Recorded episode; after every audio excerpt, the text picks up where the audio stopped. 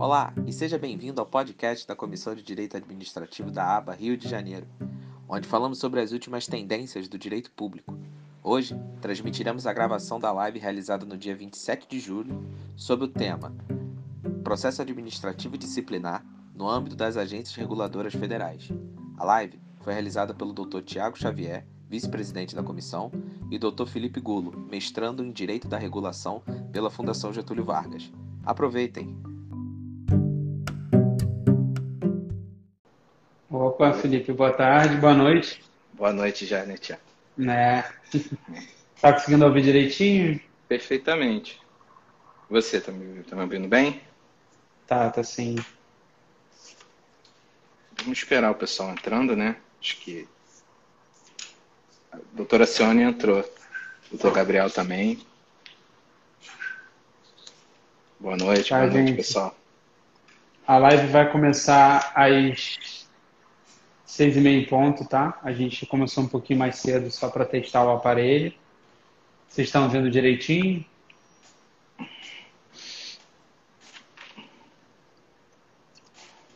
Qualquer problema no som ou na conexão, eu peço a gentileza de, de me Avisar. tá bom?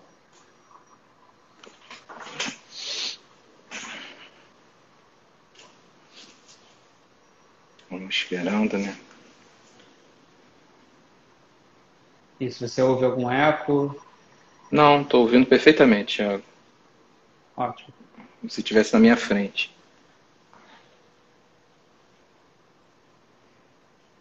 Se ocorrer qualquer problema técnico, é minha primeira vez, tá? Esse negócio de live, isso é bem complicado. de ambos. Doutora Alcione Quintas, mandar um abraço para a doutora Alcione. Eu estou devendo já a gente sentar e conversar é, sobre a sua entrada né, na comissão. Eu me comprometo ainda essa semana a entrar em contato e já conversei com o Fábio sobre como vai ser essa entrada nesse período de Covid.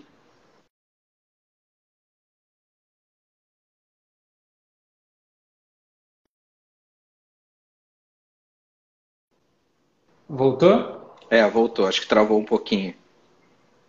Não sei se travou geral ou só foi, ou foi só você. Foi meu celular aqui. É. É, puxou uma ligação, eu tive que desligar rapidinho.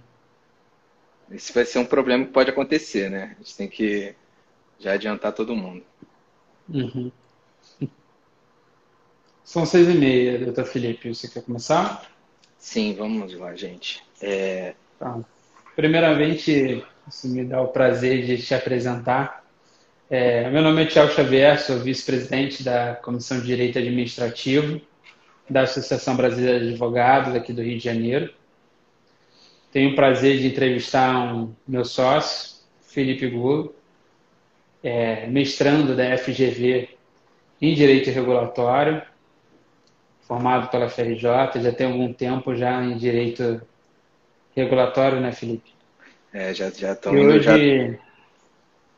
Hoje, a conversa vai ser um pouco menos em regulatório, um pouco mais em direito administrativo mesmo, em direito administrativo disciplinar, que é um- uma das coisas mais recorrentes que eu sei que você trabalha com. E falar um pouquinho das novidades, falar um pouquinho de como está sendo essa atuação direta, que a ideia aqui é fazer um papo mais intimista, voltado para advogado. Então, a gente quer fazer um pegando um pouquinho diferente, que a gente saiba que essas lives estão tendo, justamente para poder botar as pessoas a par de como está sendo a situação dentro das agências reguladoras, principalmente, porque a conversa é mais voltada para procedimentos administrativos disciplinares em agências reguladoras nacionais. Tá? Então, qualquer dúvida, eu peço para vocês botarem no chat. É, no momento oportuno, a gente vai responder. E a gente, infelizmente, às 7h15, 7h13, já vai estar encerrando, porque o, o Instagram tem limite, né? É, De tempo para a gente falar e para não ficar aquela situação abrupta de corte, a gente vai fazer dessa forma. perfeito, perfeito. É, favor, e lembrando também, é, lembrando também que sete e meia vai ter uma outra live é, com o Instituto Brasileiro de Direito Empresarial, com o Dr. Fábio Galvão, Dr. Felipe Erden, é, será imperdível. Só para já, já anunciar aqui os, os trabalhos que a nossa comissão tem, tem feito aí nesse momento até agora. Isso, inclusive, eu acredito que seja com a participação do ex-embargador Ayub. Então, sim, vale sim, muito sim. a pena. Verdade, verdade. É uma grande banca, são grandes advogados que vão poder falar. Então, quem puder, por favor, também prestigie a nossa um... comissão nesse evento. Perfeito, perfeito. Bom, Tiago, Felipe, eu vou... nesse primeiro momento, vou te deixar à vontade, tá? Para falar suas considerações, que eu imagino que você tenha feito algumas anotações já.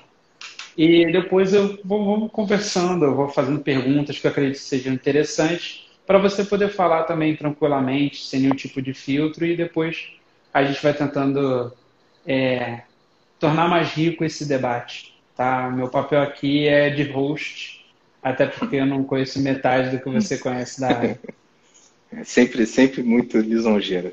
Sempre muito lisonjeiro. Obrigado, doutor Tiago. Bom, Vamos aqui, eu acho que o ideal agora, é, como o doutor Tiago mesmo enfatizou, é dividir e fazer um recorte. O principal recorte que nós temos que fazer agora é falar que esse processo, o processo administrativo disciplinar, é referente tão somente às agências reguladoras. Por que, que eu digo isso? Apesar de nós termos a Lei 8.112, a Lei 9784, que determina de uma forma geral o procedimento tanto do PAD quanto também de outros tipos de processos administrativos, as agências reguladoras têm as suas idiosincrasias que é importante agora a gente explicar como é que funciona. Essa live ela vai ter o objetivo de falar, como o doutor Tiago também adiantou, para os advogados. Claro que se você for servidor público, claro que se você for também um, um possível é, é, ouvinte, né, querendo entender melhor como é que funciona todo esse tipo de procedimento processo, é, você pode participar, você pode falar, só que aqui o foco será um pouco mais técnico, para a gente poder ser, assim, é, digamos, é, diligentes para poder explicar melhor e em tão curto tempo, né? Então, é por isso que se a gente também tiver algum tipo de conteúdo muito mais aprofundado ou quiser saber mais, a gente pode conversar depois ou pode colocar aqui nas perguntas, que se não der tempo aqui, a gente manda para vocês depois e responde tudo mais. Bom, vamos então dividir, né? fazendo esse recorte, fazendo essa introdução agora, a gente vai dividir o processo administrativo, o procedimento disciplinar, em duas formas. Tá? A primeira, que é o procedimento preliminar investigatório, é um procedimento feito pelas comissões instauradas pelo corregedor. Essas comissões da corregedoria, ela não é que nem a comissão de processo administrativo disciplinar. É a comissão feita por servidores, que são às vezes é, cedidos, funcionários, servidores públicos que estão na corregedoria, e eles fazem o que seria numa equivalência do penal, como se fosse o, o delegado, as funções do delegado, de investigar, da polícia, de investigar e tudo mais. Então, nesse momento, nessa investigação preliminar, não há, não há é, defesa. O advogado fala raramente. Claro que a gente poderá acompanhar o cliente junto de alguma coleta de depoimento, a gente poderá acompanhar o cliente caso alguma oitiva seja feita, isso não tem problema mas não há um momento e abertura de prazo para que o advogado fale nesse momento de, a gente até chama de PPI, né? Procedimento Preliminar de Investigação. Aí esse procedimento se encerra e ele vai para dois caminhos, dois caminhos. Ou ele vai para o arquivamento e aí acabou, o processo encerra-se por si só, ou ele vai para uma indicação de PAD. Precisa ter um PAD para investigar melhor. O PAD ele tem a, a é, função de somente investigar e dizer o que é a verdade. Ele não está ali para acusar, ele não é feito para acusar. Ele é feito para buscar a verdade dos fatos. Então, para esclarecer para a administração pública o que, que aconteceu. Então, o PAD é formado. No momento que o PAD é formado, é formado também a sua comissão. Essa comissão, é importante o Tiago frisar, que isso é um ponto muito importante, justamente para os advogados verem se tem algum tipo de nulidade no processo, se tem algum tipo de forma de você, por exemplo, se quer ajudar seu cliente a, pelo menos prolongar um pouco mais, ou até mesmo acabar com o processo, é a formação da comissão. O presidente da comissão, de acordo com o seu artigo 149 da Lei 8.112, ele só pode, ele só pode ser de algum cargo superior ao servidor acusado ou de mesmo nível dele. Se ele for abaixo, esse processo tem que ser anulado. Ou, ou ser sanado para que, ele, que ele continue. Isso é sempre importante, doutor Tiago, frisar, que cada fase desse tipo de processo é uma questão política. Ela tem as suas questões políticas. Porque os prazos para a administração pública, eles não são tão totalmente respeitados. Os prazos diante do, do indiciado é, mas para a administração, eles são assim, às vezes andam, às vezes não. E quando andam, de acordo com a 9784, tem que ser muito curto. Em 10 dias, em 60 dias. São prazos exíguos, que só depois mesmo de, talvez, de uma atuação mais ferrenha da própria comissão, é que o processo vai andar ou não. Então, o fato dela fazer uhum. andar ou não não deixa de ser político. Né? Não tem como não dizer que é. Bom, aí passamos à fase, então, da, da escolha da comissão. Aí, o primeiro ato que a comissão faz é pegar todo aquele PPI, ou seja, todo aquele procedimento preliminar de investigatório, fazer um, uma introdução, pegar o relatório de admissibilidade, que disse que tinha que ter o PAD, pegar isso, copiar e enviar ao, ao servidor, ao acusado.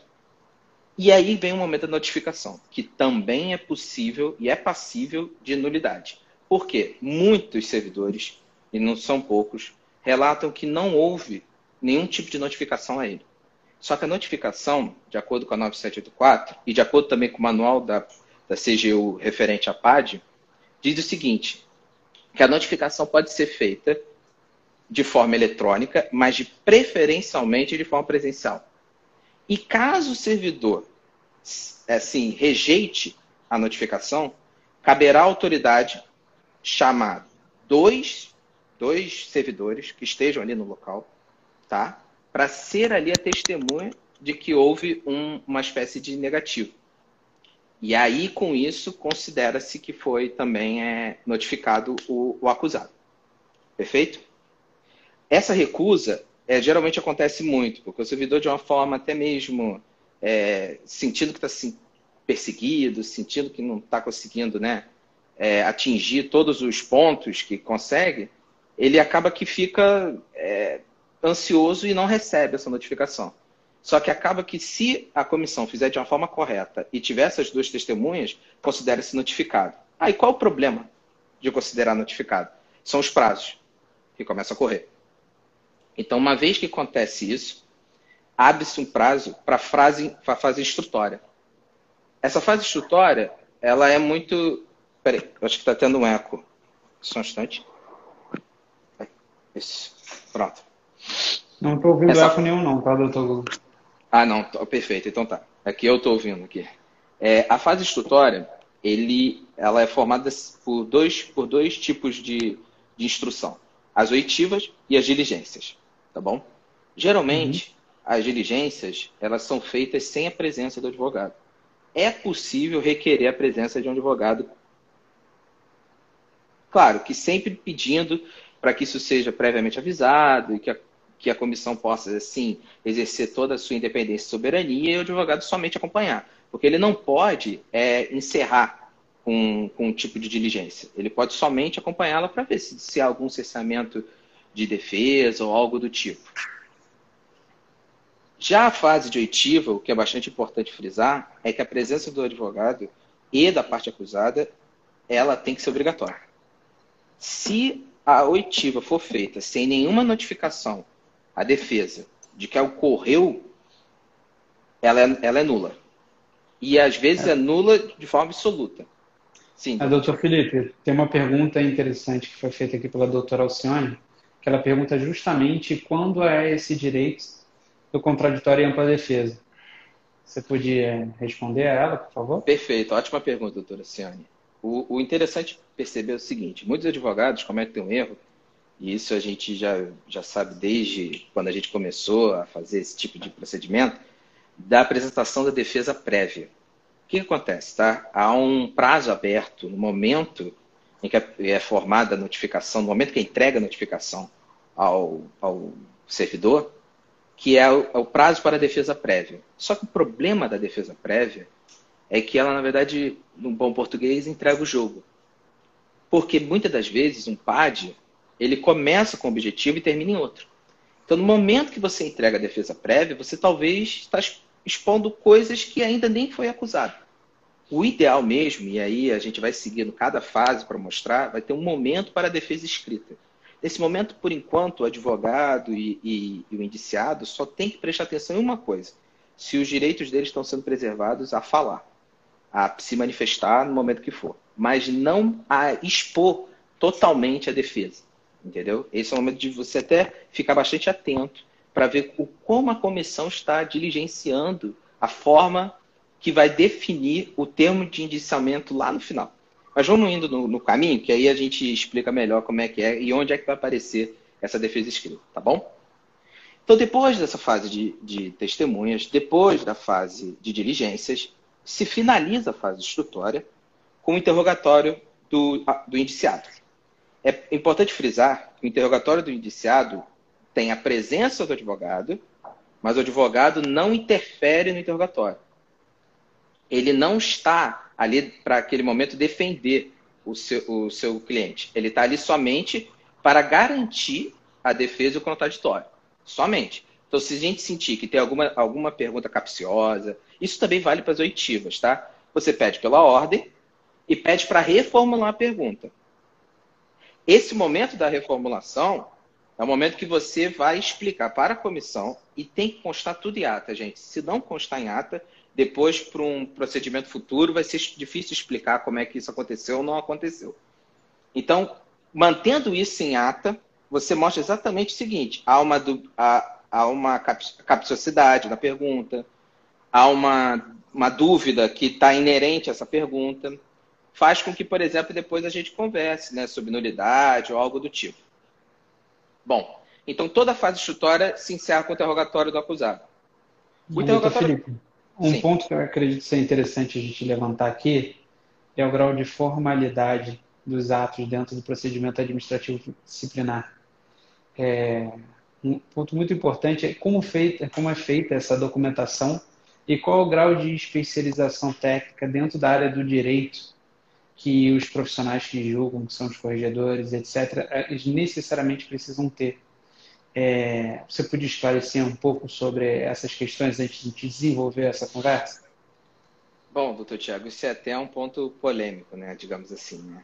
O que, que acontece, né? A formação... A gente precisa ter pessoas visualizando, doutor Felipe. É, é tudo bem, concordo, concordo. Porque qual é o ponto aqui, doutor Tiago? É, dizendo de uma forma bastante clara, para que todos possam entender, a comissão em si e também o próprio corregedor não tem necessidade de uma formação em direito. Qual é o problema que isso causa? Não é nem questões técnicas, assim, é, de forma bastante é, clara, quem entende da agência é o servidor, não é o advogado. Isso não, não, não, é, não é a chancela que se entrega com a faculdade de direito que ele entende da agência. Ok, são idiosincrasias muito pequenas. Por exemplo, a ANAC tem questões de voo, que você, o servidor vai, ele volta, ele utiliza dinheiro da instituição para poder pegar esses voos. A NTT tem postos espalhados pelo Brasil todo, e aí tem questões de horário, de plantão. Então, são idiosincrasias da agência. O corregedor ele tem que saber disso. Mas o ideal seria, e a administração pública às vezes peca nisso, é que ele também tivesse uma formação jurídica pela questão processual. Porque há muitas falhas em relação a, a, a nulidades que possam acontecer, há muitas falhas relacionadas também a fatos como é, cessamento de defesa, do contraditório, e que eu vou até exemplificar depois quais são os principais problemas. Os principais problemas são relacionados a isso. Há uma falta de formação da corregedoria, que sai fazendo os atos como elas, como elas querem, deixando a defesa totalmente é, sem nenhum tipo de armas, né? sem nenhuma paridade de armas relacionada a esse caso. Bom, mas vamos continuar, que aí eu vou explicar exatamente onde é que esse problema vai acontecer. Então, toda fase instrutória tem que encerrar com o interrogatório. O que isso quer dizer, tá? Se caso a comissão entenda que tenha que haver uma nova testemunha, caso a comissão entenda que tenha que haver uma nova diligência, mesmo que já tenha havido um interrogatório do acusado, tem que acontecer de novo. Porque o acusado ele tem que falar referente às novas provas. Não tem como acontecer do acusado simplesmente não falar sobre alguma prova. E esse é o momento que é, assim, quase uma catarse. O servidor vai lá e quase chora para poder explicar tudo o que está acontecendo. É um momento que é importantíssimo o processo. Porque é ali, naquele momento, e isso é uma coisa que a gente tem uma análise muito profunda, que as comissões, elas são as que acusam e julgam. Então isso acaba acontecendo com. Opa, teve alguma falha? Alô? Voltou, doutor Felipe. Alô? Cortou durante um minutinho, ah, mas perfeito. voltou já. Perfeito. Então, um dos problemas que acontece é que as comissões, elas não são as que julgam, né? Não é ela que vai julgar. Mas ela faz a motivação do julgamento. Então, obviamente, é ela que julga. Então, esse é um dos fatores principais. Porque a pessoa que está julgando, as pessoas também está acusando. Há até um quê de processo inquisitório no meio dessa confusão toda. Né? Não é um processo somente acusatório. Né? Uhum. Mas isso é um problema que, infelizmente, a lei manteve e nós estamos agora lidando com essa forma nova aí de, de atuação, infelizmente, desde a lei 9784, né? Bom, encerrou a fase instrutória. O interrogatório acabou. Abre-se prazo para que a própria comissão, em 30 dias, faça o indiciamento. E esse é um ponto muito delicado, doutor Tiago, porque o indiciamento ele é importante que ele seja tipificado. Se ele não for tipificado, o indiciamento ele se torna nulo. Porque como é que você vai se defender de algo que não está tipificado? Esse é um ponto principal. Então tem que haver uma acusação com uma tipificação. Ah, ele infringiu o artigo 117. Ele infringiu o artigo 116 de 8.112. Ah, ele, ele agiu de forma com falta de urbanidade. Então, o servidor ele tem que estar caracterizado que ele vai defender. E aí, eu sugiro aos advogados, quando for montar, e esse é o momento, doutora Cione, esse é o momento da manifestação, que é o momento que a defesa vai fazer a defesa escrita. Uma vez recebido o termo de indiciamento, abre-se o prazo de 10 dias, lembrando sempre que o artigo 24 da Lei 9784 consegue dobrar os prazos. Então, vocês sempre, assim que receber, vocês enviam a petição, tá? Requerendo a, a, o dobro de prazo, que prazo é vida, né? Prazo é tudo. então, dessa forma, o advogado ele consegue fazer uma defesa de forma robusta. E sempre. É um sempre ponto importante, Felipe, que eu acredito que Sim. tenha ficado para trás, é a questão do, da denúncia inicial. Como é que fica? É, ela, ela vincula quem vai julgar sobre qual decisão final vai ter, ou a investigação é aberta, começa se investigando X e a punição pode ser de Y. Perfeito, Até para a gente perfeito. casar com a questão da defesa preliminar e o porquê ela não é tão interessante, assim, na, na sua opinião, de ser apresentada. Perfeito, doutor, Tiago, muito bem lembrado. Como o doutor Tiago bem é, exemplificou, a denúncia pode começar por uma questão de inassiduidade, ou seja, ele não vai ao, ao, ao, ao serviço e termina com um caso de corrupção. Não é vinculante. Não é vinculante. E esse é um ponto crucial, esse é um ponto crucial na questão de apresentar ou não a defesa prévia. Se lembra que eu falei que a defesa prévia ela vem lá antes da fase instrutória. Então, a defesa escrita vem depois da fase instrutória. E qual é a diferença disso?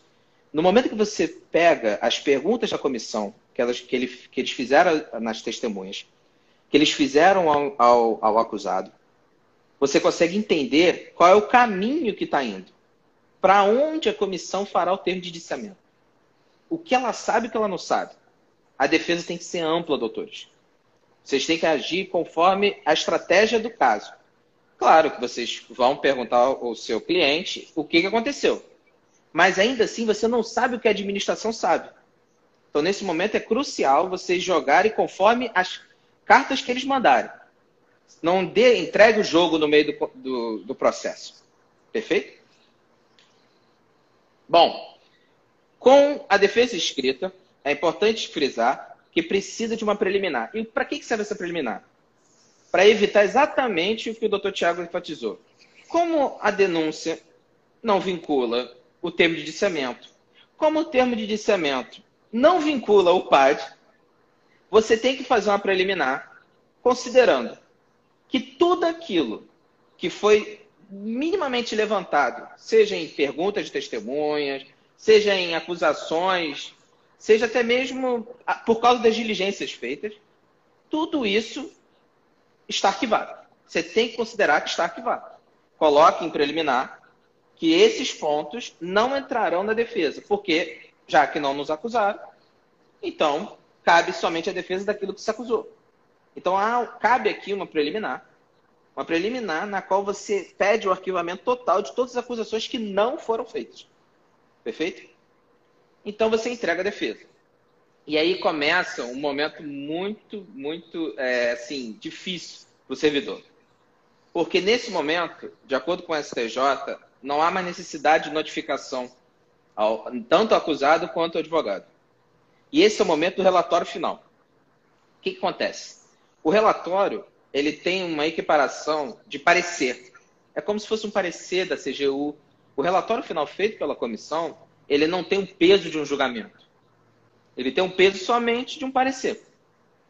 Então ele não, o que, que de forma bastante esperta, digamos assim, a maioria das agências não fornecem um acesso desse relatório final aos acusados. Eles cerceiam o acesso, sabendo justamente que esse acesso é que vai depois determinar uma boa defesa, um bom, um bom, uma defesa mais apropriada ao recurso administrativo futuramente. Então, assim, é, esse é o momento que fica o, o servidor, desculpa o termo, mas no sem cachorro. Então, o que, que você deve fazer como advogado? Nesse momento que você entrega a defesa, você já começa a preparar isso de forma preventiva, duas peças.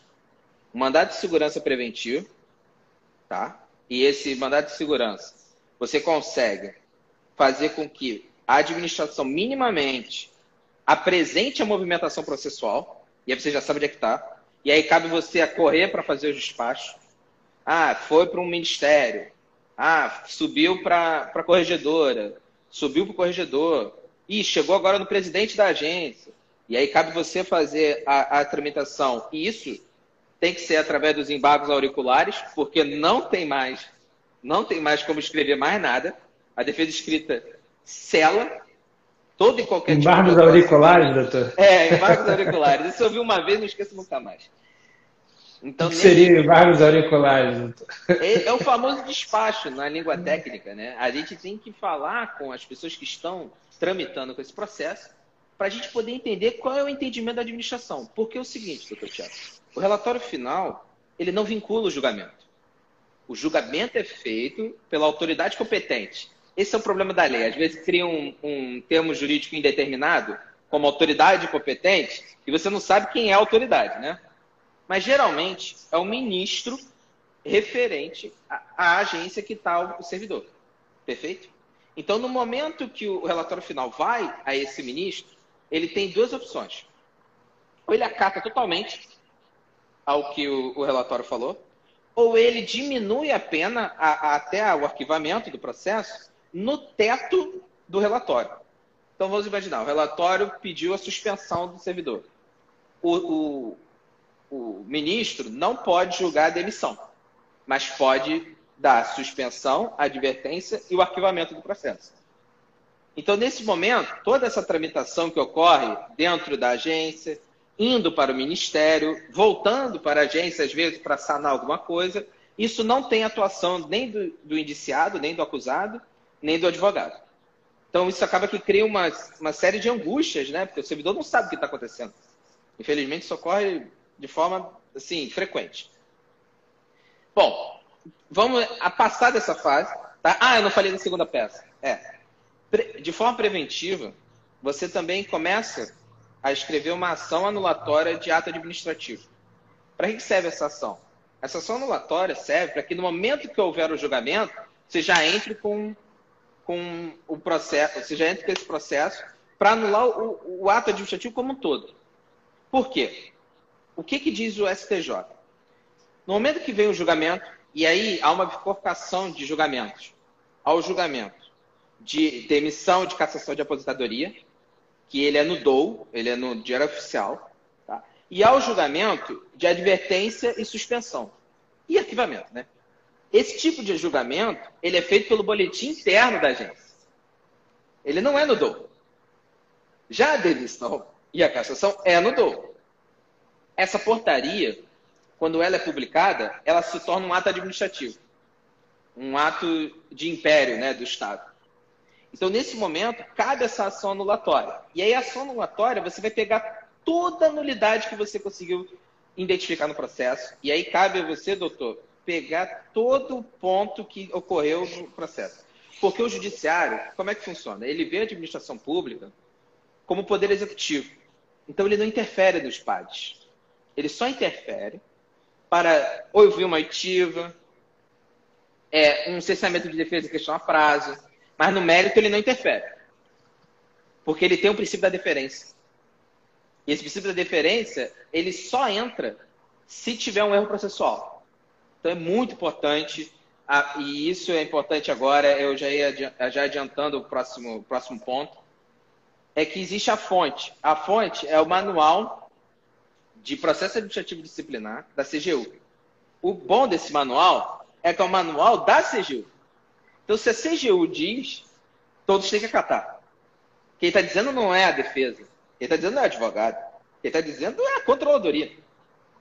Então, é uma forma de você lavar as mãos e dizer: olha, tinha que respeitar os prazos. Tinha que respeitar a minha presença como, como defesa. Está escrito. E aí, isso forma as nulidades para que depois você venha a requerer no judiciário. Doutor Felipe, isso é comum nos PADs esse tipo de descumprimento ou não? É mais Bom, comum que os corregedores sigam a regra? É, mas, o que acontece, né? Como o STJ não interfere, ele não interfere de forma alguma nessa, nesse procedimento, infelizmente é comum. É comum, porque os corregedores sentem o seguinte: qual é a sanção de eu não apresentar o relatório final ao acusado? Não tem. Qual é a sanção de eu não apresentar até o julgamento, ou seja, até portaria, o processo ao acusado, à defesa. Não tem. Por que, que não tem, doutor Tiago? Porque é o seguinte, o STJ entende que o recurso administrativo ele não tem efeito suspensivo. Então, a qualquer tempo, a gente pode recorrer. Não precisa a gente atuar nesse momento. Eu até ouvi de uma vez de uma corregedora que teve a audácia, né, de dizer, doutor, quando está concluso, você interfere no, no, do, do, juiz, pergunta onde é que está o processo, se está no banheiro, se está... Eu falei, poxa, mas não é a mesma coisa. Não está concluso. Está indo de órgão em órgão, está tendo parecer. A gente quer falar sobre os pareceres. Não, ele, ela, há corregedores que entendem que isso é um julgamento só. É como se fosse uma pessoa só. Como se fosse um juiz só. Mas não é. De fato, não é. Porque muitas das vezes o parecer do relatório final não tem nada a ver com o parecer, por exemplo, da AGU que foi enviado. Então, assim, não tem, não tem esse cabimento dessa justificativa. Então, chegamos ao, ao momento do julgamento. E o seu cliente foi demitido. Seu cliente teve uma sanção. O que, que eu devo fazer? Além do fato desses dois processos, que tem que andar em paralelo, entrar com recurso administrativo. Entrando com esse recurso administrativo, você aí encerra toda a atuação do Poder Executivo sobre o processo. E aí o, o Poder Judiciário entende que pode começar a atuar. Então, como você já pegou aquele processo de anulatório de ato administrativo, você acopla o, o, o final desse novo desse recurso administrativo que você fez e a decisão, obviamente. E aí o juízo já vai entender o que vai acontecer. E aí ele finaliza o julgamento de valor dele. Se você, de fato, conseguir identificar nulidade ou não. Mas, infelizmente, não tem efeito suspensivo. Tem indenização e um efeito retroativo. Caso você depois consiga anular o ato, todo aquele período, todo aquele período tem que ser ressarcido, o que ele foi demitido, né, que ele foi caçado, tem que ser ressarcido o servidor e com juros e com também a indenização que tem que ser feita. Inclusive pedindo danos morais, né? Por toda essa questão. Que, tem, que perder um salário é, é perder vida, né? É perder recursos para você poder sobreviver. Bom, essa é a trajetória de um PAD. É muita coisa, mas Acho que deu para resumir bem aqui. Pulei algumas etapas, mas é ficou bastante resumido, mas é exatamente isso que eu queria falar. Tem umas, umas questões que eu gostaria de te perguntar, claro. que a gente acabou não falando. É, quais seriam os tipos de punição que você Sim. tem hoje no PAD? Qual o tempo prescricional de cada tipo de punição? Assim, dos trabalhos que você já prestou, do conhecimento que você tem, qual a média de tempo de um PAD? É, algumas observações sobre como é esse procedimento, como deixa de ser. Queria que você ficasse à vontade para falar o que você acredita que agregue Bom, a esse vamos, debate. Vamos, vamos fazer por partes, que acho que fica mais fácil. Primeiro vamos falar dos tipos né, de, de punições. São três tipos. Advertência, que fica na folha do funcionário, e afeta, por exemplo, em questões de promoções, em questões dele poder depois é, pedir uma, um deslocamento, uma remoção, tá? Essa advertência ela afeta. E essa advertência tem um prazo de dois anos para que conste na ficha do funcionário, tá bom? Tem a suspensão, que é muito mais grave, porque ela é feita com suspensão não só da atuação do servidor na agência, como também a suspensão dele em salarial, ou seja, é cortado o salário dele durante esse período, tá? E incluindo a. Vamos imaginar que o servidor seja teimoso e vá ao serviço mesmo suspenso. Cabe a demissão. E essa é a terceira punição, que é demissão barra cassação de aposentadoria. A demissão, é, é importante frisar que se for de um ato pretérito, por exemplo, vamos imaginar que o servidor está há 10 anos cometendo algum tipo de ilegalidade. E aí, 10 anos depois, ele, através né, de uma investigação e tudo mais, conseguem pegar. E aí o PAD ocorre e ele é demitido. No prazo de 5 anos, ele tem que ressarcir o erário. De todo o salário dele. Entendeu? Então, é uma coisa que acaba que é uma dupla, uma dupla pancada ele é demitido e depois ele tem que sofrer um processo de ressarcimento horário num valor exorbitante. Porque às vezes o salário do servidor, somado ao longo do tempo, é um valor absurdo. Então é importante frisar que esse servidor ele tem que ficar muito atento que se ele estiver fazendo algum tipo de ilegalidade, se ele estiver achando que está com algum tipo de ilegalidade ocorrendo, que isso é importante, doutor Tiago. Muitos servidores eles acabam sendo, desculpa no bom português, né? O boi de piranha. O que, que acontece? Ele está ali no, no, seu, no, no seu órgão, ele está trabalhando de forma tranquila e ocorre uma ilegalidade. No momento da investigação, o joio e o trigo não se separam. Vai todo mundo. Porque ninguém sabe de onde vem a ilegalidade. E até o momento dele conseguir sair, ele fala: Não, doutor, eu estou bem, porque quem fazia isso era meu chefe. Ah, mas você tem uma prova? Como assim? Não, é, ele te mandou algum e-mail? Alguma ordem de serviço? Ele te mandou fazer algo por escrito? A suposta ilegalidade que ele fez? E não, doutor. Ele só falava para mim, eu sabia que estava errado, mas quem manda era ele, não era eu. Então, nesse momento, você acabou de cometer uma ilegalidade. Você acabou de cometer. Porque você não tem prova. Não tem nenhuma prova de que você tem ou não feito por questões de influência do seu chefe imediato ou porque você resolveu fazer. Isso é um problema grave. Acontece direto. Órgãos que estão é, que têm muitas é, formas de corrupção e os servidores que dizem que fazem o famoso é, tapar os olhos com a venda, né? Não, não estou vendo, não estou vendo. E acaba que vai no mesmo bolo. É demitido da mesma forma. E aí, além desses tipos, nós vamos falar agora da prescrição, um ponto muito importante. O, o STJ, ele determinou que o início do prazo prescricional, e isso é importante frisar, que o processo ele tem que ocorrer, ou a denúncia ela tem que finalizar até o processo, até o julgamento, em seis meses em caso de advertência, em dois anos em caso de suspensão e em cinco anos em caso de demissão.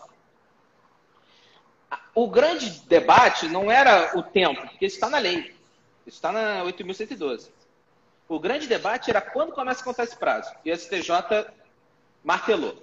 Martelou que é do momento da denúncia.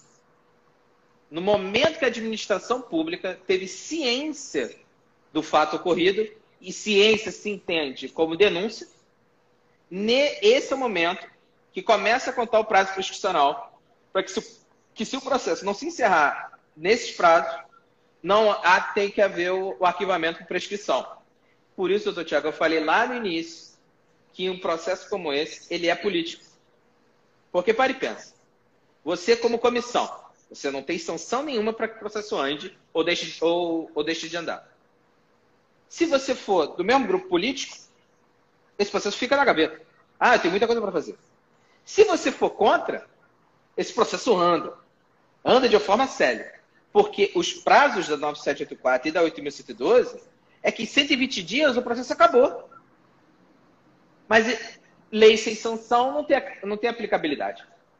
Não tem nenhuma sanção para que a administração pública, se fosse assim, 180 dias, se o processo não, não for fim, não, não tiver seu fim, ele é nulo. Aí tudo bem. Mas não tem. Então a administração pode botar lá para prescrever. Que ocorre também em muitos lugares. E aí muitos servidores vêm, às vezes, no nosso escritório dizendo, doutor, tem gente com PADs há anos, não acontece nada. E o meu, em dois meses eu já estou interrogando. Eu já estou aqui nesse, sendo, é, sabe, perseguido. Infelizmente, acontece. O STJ não entende que isso é uma forma de cerceamento de defesa. Justamente ele diz que se o processo não está andando, é benéfico a defesa é benéfico, porque nós temos os prazos profissionais. Então ele entende o seguinte: olha, se não está andando, é benéfico. É benéfico para a defesa. Então. É, é, é a doutora Alcione aqui comentou que, infelizmente, isso é muito comum. E muitas das pessoas que estão na live estão, estão elogiando essa forma um pouco menos formal de abordagem, que facilita esse entendimento Normalmente as pessoas elas acabam afastando um pouco essa comunicação do público que não é advogado, né? Com o juridiquês e muitas pessoas eu estou vendo aqui não são advogados e estão agradecendo a sua abordagem um pouco menos formal. É, é uma forma, eu acho, que a gente consegue também explicar por que acontece, tá? Obviamente a gente pode aqui colocar os termos, tanto dos julgados do STJ, os termos é também dentro da própria 974, os artigos e citar. Só que aí depois, eu creio que a pessoa que está ouvindo vai ter que pegar o vadimeco e ficar olhando, né? Tudo que eu estou falando. Uhum. Então, é melhor que eu já falar logo o que, que significa cada artigo, que é mais fácil para que todo mundo entenda. Eu só vou aqui fazer um ponto que é importante frisar, que existem alguns problemas na tramitação. Esses problemas o advogado ele enfrenta. É assim, coisa rápida, viu que a gente já está com, talvez com o tempo encerrando, que é o seguinte, que a, a atuação do advogado, ela não é uma. Nunca é, né? Mas ela não é bem vista pela comissão. A gente aqui é a pedra no sapato da comissão. E ela não é comum. Muitos servidores, até hoje, independente do caso que eles tenham, eles preferem defender de forma sozinha, solitária. Esse é um dos problemas maiores. Por quê? Porque o servidor não entende do direito. Ou entende de direito, mas não entende de processo administrativo disciplinar. A comissão também não entende. E aí o servidor só vem para o advogado quando já tem um julgamento. Ah, eu fui demitido. Ah, caçaram minha aposentadoria. E aí a gente fica assim, poxa, mas teve tanta nulidade nesse processo. Se a gente tivesse atuado desde o início, esse processo nem ia terminar. Ia ser arquivado antes disso. Então, assim, é importante frisar que a atuação do advogado é importantíssima nesse tipo de procedimento. Infelizmente, não há uma padronização. Tudo que eu estou falando aqui é para as agências reguladoras federais. As agências reguladoras estaduais é outra história. Os órgãos da administração relacionados ao Ministério da Saúde, ao Ministério do Transporte, ao Ministério da Casa Civil, é outro tipo de procedimento. Porque existem normas internas, instruções normativas, é, resoluções que são praticamente as definidoras do arcabouço desse código de processual que somente aquele órgão tem. Isso acaba que cria uma tarefa, por exemplo, são 11 agências. Nosso escritório é especialista em 11 códigos de processo. Porque cada um vai dizer de uma forma. Porque você lembra que eu falei que a suspensão e advertência ela é feita em boletim de serviço, um boletim interno? Tem agência que uhum. não faz assim. tem agências que botam em diário oficial. O que é totalmente vexatório. Porque você expõe uma, uma coisa que é interna do, da vida do servidor diante de toda a população. É um erro. É Mas, extremamente complicado. Né? É extremamente, extremamente. E aí cabe ao advogado agora ser, na verdade, o, fia, o, o fiéis da balança, né? Como se diz. Ele é que vai decidir, e muitas das vezes ele é que vai conduzir o procedimento administrativo. Por quê? Como ele é o que sabe, como ele é detentor do conhecimento, é muito comum, é muito comum a, o presidente da comissão olhar para o advogado, saber o que está acontecendo, porque muitas das vezes os presidentes de comissões não têm nenhum tipo de atuação no direito, não conhecem o, como é que funciona. Então eles ficam às vezes perdidos também. E uma, um ponto importante para que todos os advogados também tenham essa, essa noção é que a comissão não é como se fosse um juiz. Ele não é um julgador tão somente. Eles são servidores. Eles estão com medo também de algum. Eles têm que bater alguma meta também. Então, eles têm as, as suas, digamos assim, as suas idiosincrasias que tem que o advogado saber lidar. Então, tem uns que são mais, digamos assim, ferrenhos, são mais moralistas. Há muita informalidade no processo administrativo disciplinar também. Então, cada advogado. Sim. É, tem uma antiga conhecida nossa na live que acabou de entrar, a doutora Cone Cesário. Professora Nossa Cone. grande professora da FRJ. Uma honra, uma honra ter ela presente aqui. Bom, mas então, bom, eu vou encerrando, que eu acho que a gente já está no final. Sim, a gente já está no finalzinho. Tem mas, mais assim, seis minutos. A atuação do advogado é importante. É isso que eu gosto de frisar em todo, em todo momento que eu falo sobre processo administrativo disciplinar. Sem o advogado, neste caso, não há justiça nenhuma. Porque as pessoas estão cegas. Elas estão querendo. Elas estão tateando no escuro. Tanto a comissão quanto o acusado. E há muito erro. Há muito erro de nulidade, erros que podem ser sanados. Às vezes, por exemplo, eles não querem ouvir uma, uma testemunha Teve uma vez, até só fazendo um parênteses, que eu, a gente conseguiu uma liminar explicou somente um pouquinho do que é o processo administrativo para um juiz federal. Ele falou, doutor, eu não sei como é que você aguenta, porque isso é loucura. então, é justamente esse é o ponto. A gente aqui é o que vai garantir a justiça, tanto para o acusado, como também para a instituição. Porque o, o, processo administrativo, ele não, disciplinar principalmente, ele é para buscar a verdade. Ele não é para acusar ninguém não é para sair dali com o culpado ou com, sabe? Ele é somente para encerrar e todo mundo ficar esclarecido. Esse é o ponto principal, entendeu? Então assim, futuramente talvez em um outro tipo de live, um outro tipo de momento, eu consiga explicar melhor qual é a nossa atuação de forma mais fina. Mas eu quero que fique na cabeça de todos que a atuação do advogado é crucial dentro dos processos administrativos disciplinares. Bom, obrigado. Tenha uma boa noite. Eu que agradeço, Felipe. Esse foi o Dr. Felipe Gulo, advogado na GFX Advogados, mestrando da FGV em Direito Regulatório é, e um grande amigo. Muito obrigado.